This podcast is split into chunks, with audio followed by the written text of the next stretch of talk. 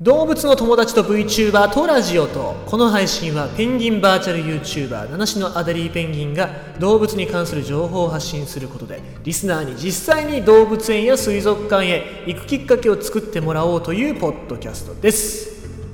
さて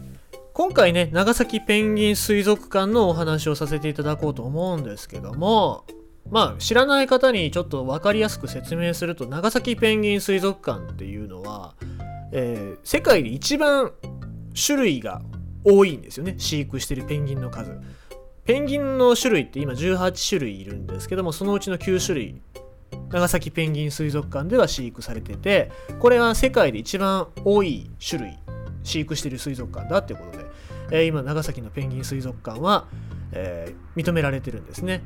で、えっと、今年で長崎にペンギンが来て60年。ね。すごい歴史があるんですけどもね。えー、ということで、長崎でペンギン会議全国大会っていうのがね、えー、行われて、そこに、えー、白井和夫さん、いらっしゃった時92歳なんですけども、現在の長崎ペンギン水族館の前にあった長崎水族館の館長をされてた方なんですよね。で一番最初に長崎にペンギンが来た時のお話というか実際に連れてきた方なのでね、えー、その時のお話をそのペンギン会議全国大会でお話しされてたっていうことでその話の中からちょっと長崎にどんな感じでペンギンが来たのかなっていうお話を今日はさせていただきたいと思います。で、えー、まあ、当時白井前館長、まあ、白井さんってちょっと今からは、えー、言いますけどは長崎水族館の職員だったんですね。まだ一番最初から館長なわけじゃないですからね。で当時の館長から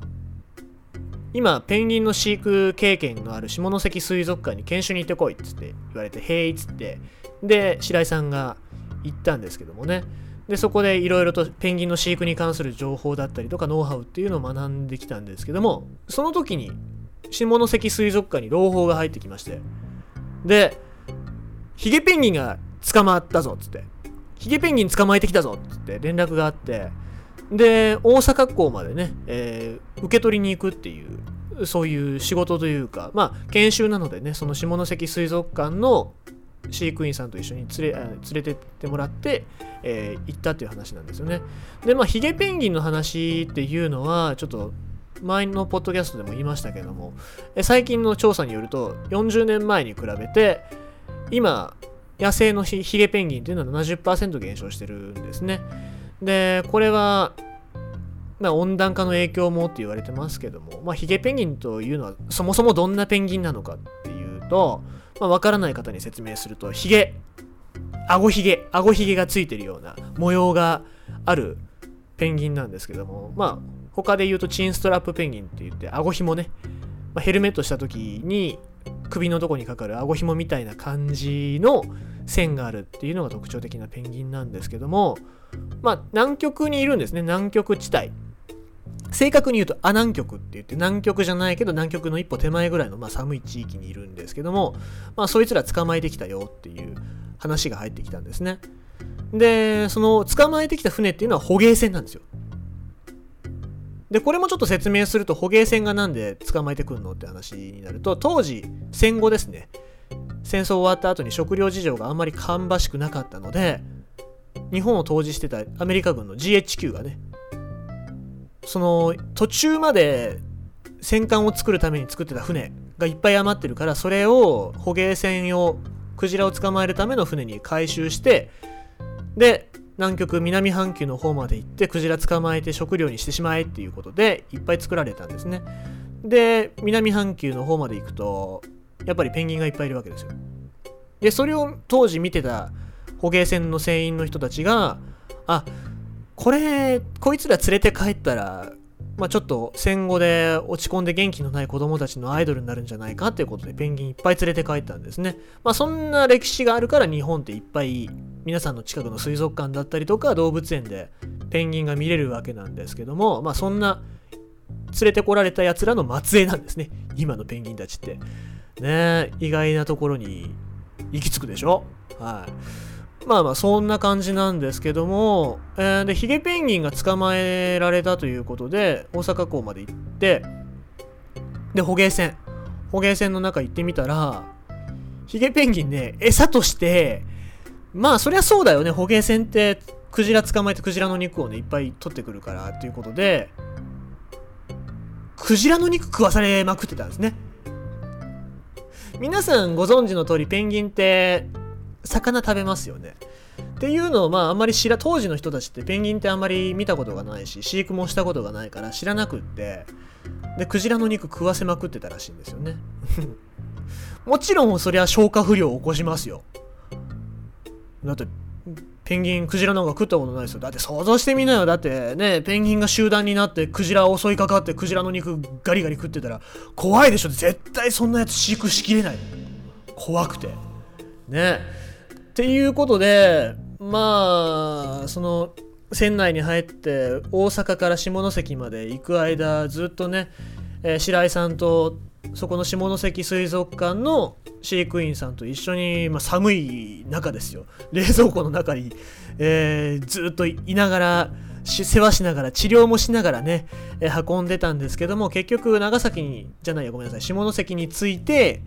まあ、ちょっとパレードみたいなのがあってついて水族館の中には入れたんだけども長生きをしなかったっていうことですぐ死んじゃったっていうねちょっと悲しい歴史があるんですけども、まあ、そんなこんなのことも踏まえて勉強してで長崎に戻ってきて水族館オープン。そのした後ぐらいにですねで、えっとまあ、ペンギンの飼育場の施設もね整えてさんじゃあとはペンギンを受け入れるだけって時になってまた今度はヒゲペンギンが捕まえられたよっていう話でで次は無事に下関水族館の方まで届けられたそうなんですね。じゃあちょっと長崎から下関水族館まで取りに行かないといけないなということで行ったんですけど問題問題はね輸送ペンギンってまあ今さっき説明した通りヒゲペンギンって大体亜南極地域、まあ、南極って寒いところなんで寒いところでしか生きられないんですね。暑いところ行くと死んじゃうので。大体そうですね。10度とかえー、まあ、5度とか6度とかそれぐらいの温度じゃないと体調悪くして死んじゃいますので輸送が大変なんですね。じゃあどうやって輸送しようかって考えた場合に一番最初に思いついたのが鮮魚魚を輸送するためのトラックにそのペンギンを入れて運ぼうっていう話になったんですけどもこれねもし道の途中で急ブレーキなんかかけたらペンギンが危ないということで、これ立ち消えになっちゃったということで、NG と。じゃあ次にどうしようかって考えたら、ペンギンを列車で輸送しようっていう話ですね。たまたまね、下関に止まる特急列車があったらしいんですね。長崎行きの特急列車があって、それに乗っけてもらおうっていうことで、ものすごい国鉄にお願いをして、で、やっとの思いで OK もらったんだけども、まあなんか容器に入れてくれと。いうことで急ピッチで作ったんですよね、えー、館長が、えー、当時の、えー、館長と白井さんと当時の、えー、長崎水族館の館長がねブリキ缶を使って